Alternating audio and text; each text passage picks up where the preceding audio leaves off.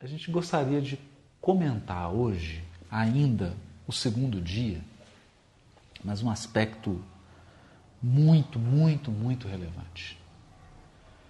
E chamar todos a participarem, quem quiser fazer algum comentário, né? porque aqui é um, é um estudo. A gente só pede quem for fazer um comentário fazer com a voz um pouco mais alta para poder a captação é, transmitir. Né? Olha que interessante o versículo 6 do capítulo 1. E disse Deus: haja firmamento no meio das águas e separação entre águas e águas. E chamou Deus. Ah, não, aí o 7, né? Fez, pois, Deus o firmamento e separação entre as águas debaixo do firmamento e as águas sobre o firmamento. E assim se fez. E chamou Deus ao firmamento céus. Houve tarde e manhã, dia segundo. Aqui tem um princípio bíblico que é muito importante, porque nós acreditamos que ele, ele vai se. É um princípio universal da lei divina, é um princípio da lei divina, que é o princípio da reciprocidade ou do espelhamento. Ou, se quiser uma linguagem mais moderna, o princípio do, do fractal, da, da unidade, na diversidade, ele pode dar vários nomes. Qual que é a ideia aqui? A ideia é que nós temos água. Não tem em cima e embaixo. E aí o firmamento é feito no meio das águas. O firmamento são os céus. E aí a gente separa águas que estão embaixo e águas que estão em cima. Nós não podemos esquecer a experiência do povo hebreu no Egito. Esse princípio que está aqui, ele foi traduzido por Hermes Trimegistus, pelo menos, porque essas figuras do passado, assim, muito distante, elas acabam ficando figuras mitológicas, é como Homero, né? Então não sabe se, se Homero realmente existiu, se foi um homem, se foi um grupo de pessoas, mas não vem ao caso. O certo é que vem uma tradição de Hermes Trimegistus, que formulada da seguinte maneira: tal qual em cima é embaixo. E a gente vai ver esse princípio, por exemplo, reformulado, reaplicado na homeopatia. O princípio dos semelhantes. Mas, basicamente, é, eu, eu diria que nós estamos aqui tratando dos, de um dos maiores princípios da lei divina que é o princípio da unidade. Não há não há uma diferença substancial entre o que está em cima e o que está embaixo. Pode haver uma diferença de complexidade, de dimensão.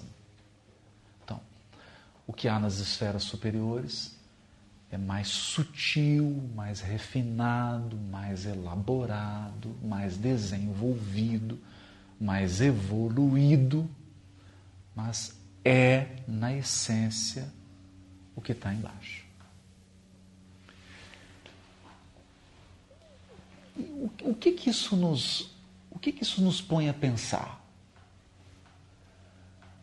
Nos põe a pensar que agora nós já temos todo o futuro nas mãos.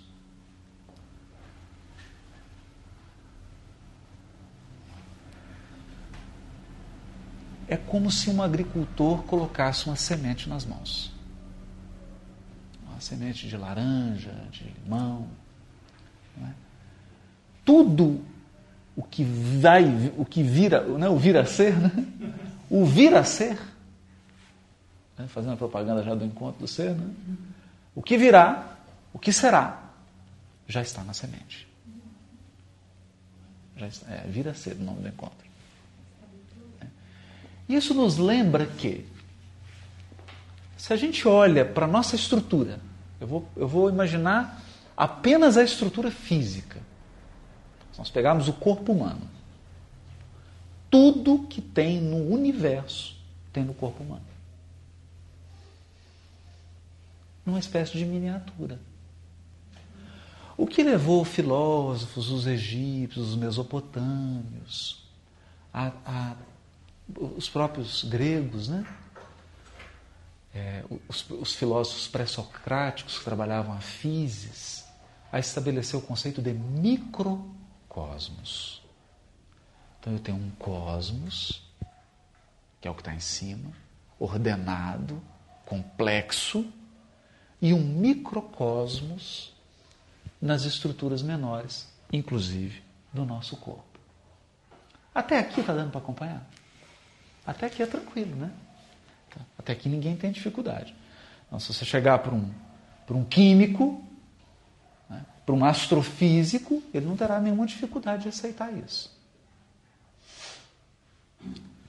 Que na estrutura do corpo humano nós temos composição química, temos minerais, temos bactérias, temos gases, tem animais, tem, tem flora, tem, tem tudo. Até aí tudo bem. Só que nós precisamos dar um passo adiante. E no aspecto do funcionamento, na funcionalidade. Se eu considero, por exemplo, o sistema solar uma unidade, eu posso fazer alguma correspondência entre o sistema solar e o meu corpo. É?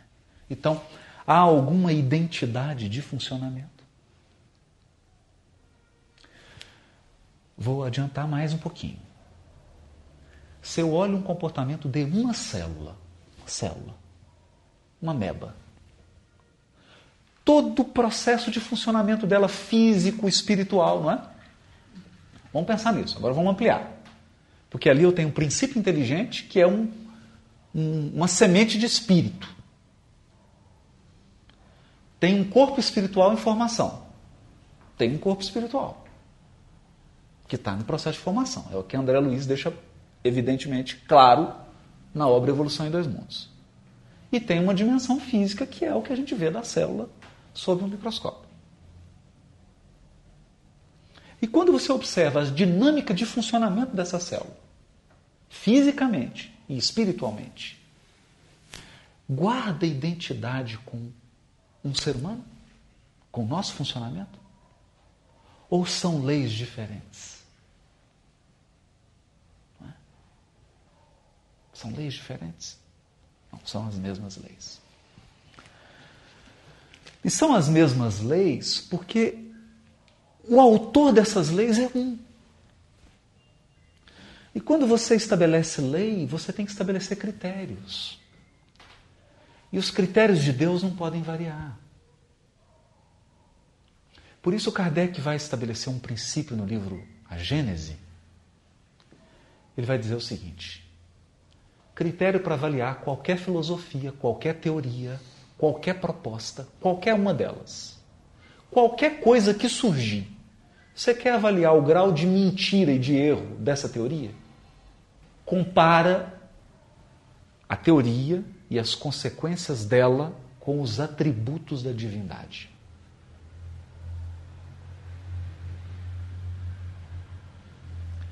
Então, você pode pegar qualquer teoria. Você começa a se perguntar: essa teoria, nas suas consequências, fere a imaterialidade de Deus? Porque Deus é imaterial. Imutável. Soberanamente bom. Isso fere a bondade divina? Isso, né? Ele é único. Ele é único. Fere a unicidade fere a inteligência suprema. Então você vai estabelecendo. Tem os atributos de Deus. Chocou com os atributos de Deus? Tem um, tem um ponto falho no sistema. Tem um ponto falho que precisa ser corrigido. que é natural.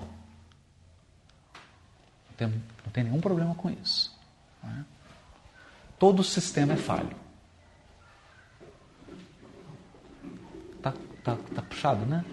Eu já tenho que. Tenho que tá, tá bom? Tá, é. Que são, tá lá os atributos. É.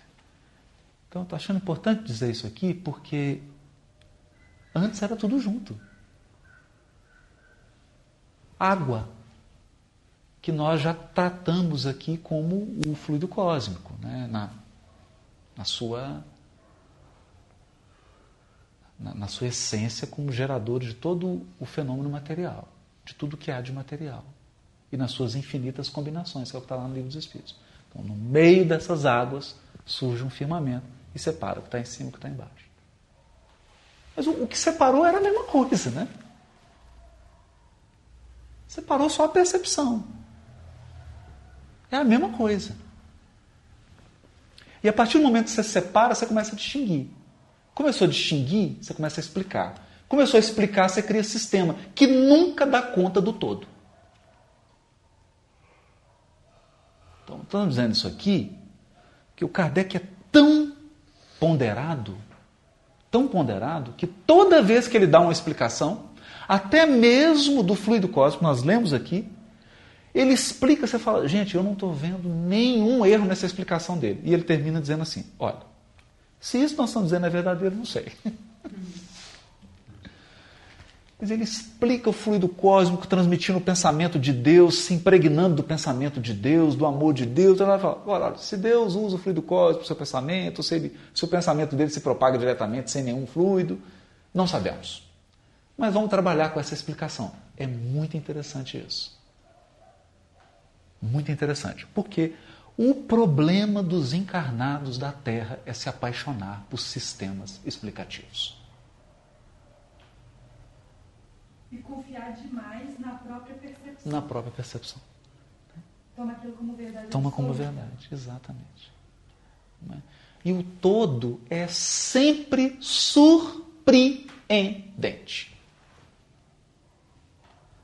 Então, num sistema explicativo, se não tiver espaço para Deus nos surpreender, eu expliquei tudo.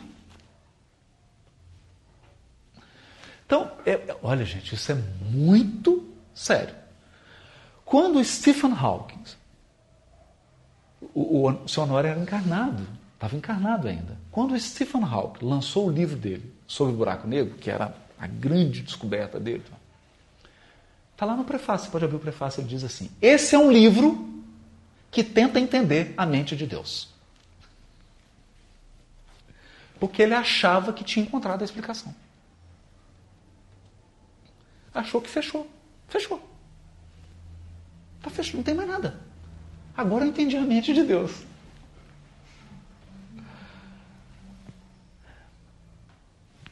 Aí fica, fica assim, né? a gente fica pensando, né? É possível a criatura compreender integralmente Deus?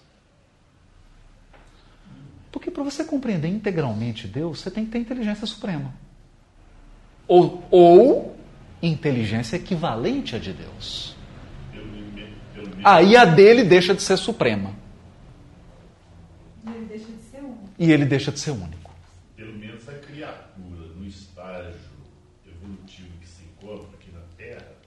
Ainda não, né? Porque... Mas vamos imaginar uma criatura mais evoluída do universo. Ele pode ter a mesma inteligência de Deus? Não, pode entender alguma Não, ele pode ter a mesma. conceito de Deus, acredito que.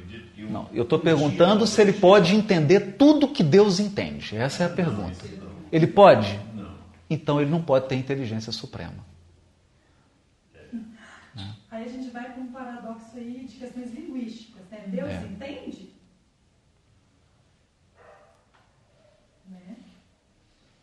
Não vamos complicar muito, não. Eu já estou aqui preocupado em estar fazendo isso.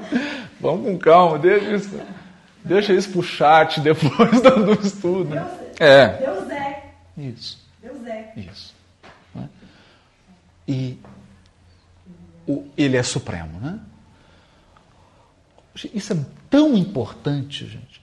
Tão importante porque em qualquer tradição, seja dos quatro capelinos, na tradição hindu, na tradição egípcia, na tradição hebraica, na tradição dos arianos, sempre querem uma teoria para explicar tudo.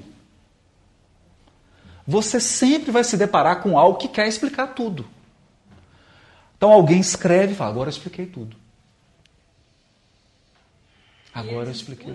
entre uma linha de pensamento e outra é uma coisa engraçada. É, aí é, tipo assim, um defendendo o campo do outro e assim vai. Não, porque o seu pensamento está equivocado, porque é sob o ponto de vista de não sei quem. Eu lembro disso. Exatamente. Então, só para a gente citar uma coisa importantíssima aqui, só fazendo esse, esse reparo aqui, vou entender por que, que nós estamos dizendo isso. No início do século XX, um grupo de pensadores que morava em Viena se encantaram pela matemática. E realmente a matemática é uma coisa poderosíssima enquanto linguagem, né? Para explicar a física, que várias as leis, as, as, chamadas ciências duras, né? A matemática ela é uma linguagem mais precisa, é uma linguagem muito adequada. E eles se encantaram particularmente por um ramo da matemática que é a chamada lógica. Era o Círculo de Viena. E esse círculo propôs o seguinte: olha, qualquer coisa nós explicamos com uma equação lógica. Acabou. Tudo pode ser explicado pela lógica. Gente, esse negócio deu um trabalho. Deu um trabalho. Por quê? Porque se você dissesse assim, não, não pode ser explicado, ele te chamava para o quadro e você tinha que, Provar. numa equação, provar que não, né? Pois bem, aí apareceu um homem chamado Gödel. E o Gödel, na ponta do lápis, fazendo conta, provou. É o chamado Teorema de Gödel. O que, que ele provou? Em qualquer sistema lógico e, portanto, explicativo, porque qualquer explicação você pode reduzir à lógica. Eu não vou entrar nisso aqui, não. Qualquer coisa. Afirmação, negação, né? tem umas. Qualquer sistema lógico, se ele for completo, ele é inconsistente. Ou seja, se ele explicar tudo, ele tem brecha. E se ele foi consistente, se ele não tiver brecha, ele é incompleto. Isso tem lógica até na história. Tipo, na história existem milhares de vertentes, então você vai defender o seu ponto de vista e você não vai conseguir provar, por mais que você tenha um bom estudo sobre a área, tudo sobre aquilo, até porque você tem provas documentais que são materiais, aquelas que são da história oral, a história cultural, a história da política, a história de não sei quem, então estou falando da minha vertente. Entendeu? Claro, a história claro. da arte, que também é simbólica, e assim vai por diante. Assim, você, na verdade, você tem múltiplos Só que, só que aqui, só que aqui, Marina, tem um aspecto mais complexo, porque quando você vai para a história, para essas ciências mais culturais, você tem um forte, um forte elemento subjetivo.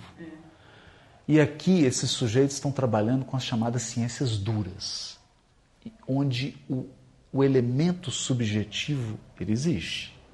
Eles acreditavam que não existia, mas existe. Mas ele é bem menor. Ele é bem menor.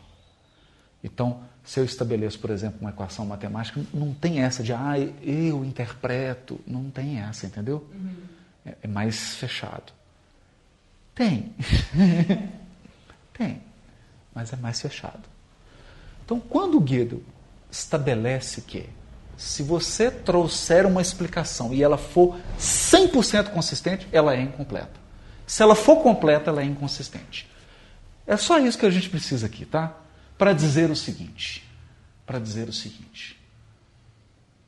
Toda explicação e toda formulação que nós fizermos é relativa. É só isso. Para a gente lembrar que as águas eram águas, até que Deus separou.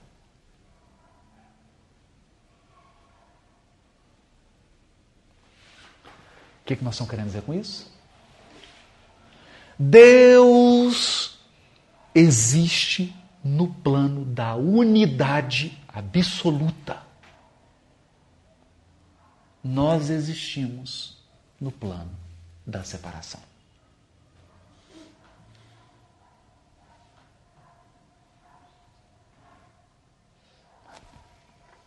É isso. Agora, e aqui nós vamos avançar. Por que estou falando isso? Nossa, meu Deus, por que está falando isso, né? Está falando isso pelo seguinte. Que, que o povo. É, é, tem, tem certas coisas que são tão simples, né? Então, os egípcios, os mesopotâmios já faziam isso, mas vamos pegar os egípcios. Começaram a olhar para o céu. Nossa, é engraçado, né? Esse movimento aqui sempre se repete. Sempre se repete. Esse eclipse, é exato, pode contar. Pedir. É exato. E começaram a mapear ciclos, ocorrências, e perceberam ordem. Ordem absoluta. Absoluta. Uma ordem. Olhei para cima, eu vi ordem. Aí eu olho para as famílias dos faraós e para, as sucessões de faraós. Primeira impressão que você tem: caos.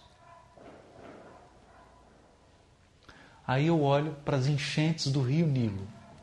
Qual é a impressão que eu tenho? Caos.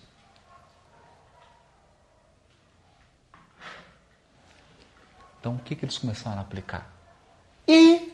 Se o que está acontecendo aqui aparentemente caótico, por similitude, não por influência, hein? Esse é um grande equívoco. Não apenas por influência. não apenas por influência. Mas por similitude. Se o funcionamento for similar, então eu preciso ver ordem no caos. E aí começa as elaborações, a princípio tidas como místicas, e que vão, vão ter um grande impacto no texto bíblico. O texto bíblico vai trabalhar com ciclos que são astronômicos, com regularidade de festas que são regidas por elementos astronômicos. Qual que é a importância disso? Olha, nós vamos entrar, entramos, Rocha Hashanah. Ontem foi ano novo, né, judaico, né? Dia 9. E daqui dez dias nós temos Yom Kippur. É? É, então, esse é um fenômeno astronômico. Né? Porque como que o povo hebreu determina o ano novo, o, o Yom Kippur, que é o dia do juízo ou o dia do perdão? Por, por lua, por ciclos lunares, né? Ciclos lunares combinados com alguma coisa de ciclo solar. É isso. E o Yom Kippur é uma data muito importante e ela está ligada a esse fenômeno astronômico. E o Apocalipse é um Yom Kippur. Em termos de tempo, ele é preciso? Não. É preciso. É preciso? É preciso. A... É preciso, mas eu digo assim, uma precisão astronômica, não uma precisão de calendário gregoriano. Porque o nosso problema é o calendário gregoriano. Não é? Porque ele é um, ele, ele, ele é um calendário que criou um sistema artificial. Né? Ele foi gerado quando, você sabe? Tipo, É, acho que não, o ano exato eu não sei, Marina. mas é. Foi Era posterior. Idade né? média, assim, baixa, né? É. E, e, e, aí ele altera essa coisa, mas do ponto de vista astronômico é preciso, extremamente preciso. E quando você pega toda aquela simbologia de Apocalipse, que todo mundo fica apavorado, né? Meu Deus, mas que linguagem é essa? Que sim, é uma cerimônia de Yom Kippur. Se você olha lá o ritual de Yom Kippur, o que que tem, o que que acontece no Yom Kippur, o que que é o significado, o Apocalipse todo é uma cerimônia do Yom Kippur. Então, importante a gente entender isso. Vários profetas, textos proféticos que são dificílimos de entender, eles têm uma referência astronômica. E quando a gente começa a trabalhar em ciclo, Emmanuel fala 2057, entrada na regeneração e uma série de outros ciclos, está se referindo a esse princípio da unidade, da tal qual é em cima é embaixo. Um princípio da unidade. O que vigora aqui embaixo, vigora lá em cima. Conclusão disso tudo. Para a gente fazer o ganho. Ninguém quer falar, eu falei nada demais, né? Alguém quer falar alguma coisa? Não? Está muito difícil? Filho? Não? Toda vez que o Emmanuel vai comentar o Evangelho, ele dá exemplos da natureza, da sociedade, Toda. Por quê? Indiretamente está nos dizendo: se você observar um rio, desde a nascente até o processo em que ele deságua no mar, todo o ciclo dele, há princípios ali que são princípios que regem a nossa evolução espiritual.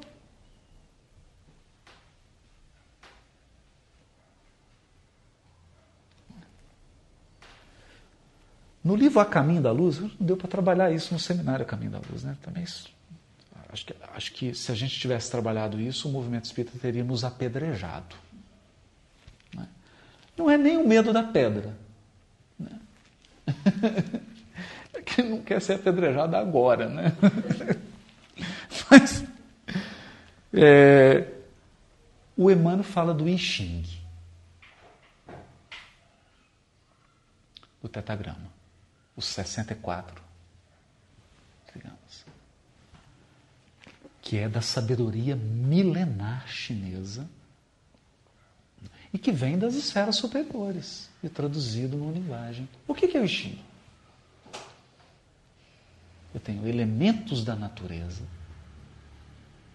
Olha, água, vento, montanha, rocha, bambu, e observo o comportamento e a natureza desses elementos.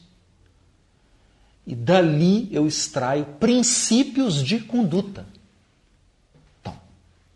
Em determinada situação, eu preciso me comportar como a água. Daqui cinco minutos, eu não posso me comportar como a água. Eu tenho que me comportar como a montanha daqui dois minutos não posso mais me comportar como uma montanha. Tenho que me comportar como o bambu.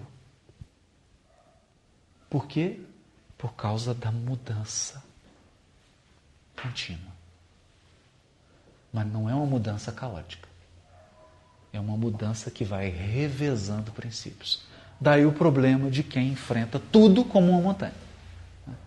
Então, se você for firme, rígido, robusto o tempo todo, dá problema. Mas se você for maleável, fluido e flexível o tempo todo como a água, também dá problema. Então, a sabedoria é saber escolher aí onde que vai. Então olhe como que como que toda um, uma filosofia é extraída desse princípio básico. E esse, gente, é um raciocínio muito importante. Muito importante. Até para que nós possamos trabalhar com conteúdos da doutrina espírita e do Evangelho. Então, muitas vezes a gente maneja conteúdos da lei de ação e reação desconsiderando princípios. Ou, muito comum, né? Pessoas dizendo, não, eu estou com essa doença aqui, porque eu estou pagando mesmo. Tá. Um conceito simplório, simplista, da lei de ação e reação, mas a gente vê que na compreensão daquela pessoa, ele não está agregando os princípios que regem o cosmos. Ele está desconsiderando princípios.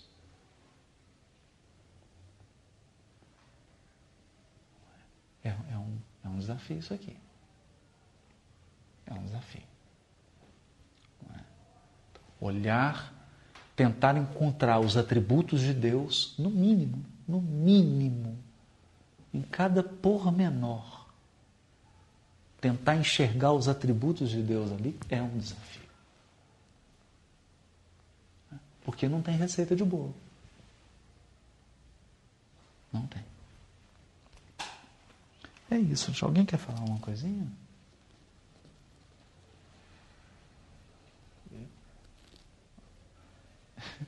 Chazinho de boldo, indigesto, né? Mas é, é, é, fundamental isso aqui. É fundamental.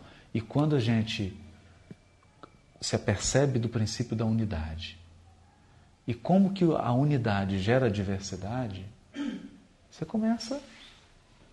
Viram lá o André Luiz descrevendo os centros de força, por exemplo, você vê o arco-íris, você começa, você começa a, a enxergar as similitudes. E esse tema é muito trabalhado por Paulo também, é. a unidade na diversidade. diversidade. É. E ele vai fazer isso o tempo todo, né? Semeia esse corpo semeia esse corpo animal, ressuscita corpo espiritual. Fazendo uma analogia de corpo de ressurreição, imagina, questão complexa, com a semente. Como é que ele conseguia ver isso, né? É algo muito, muito importante. Alguém quer falar alguma coisa?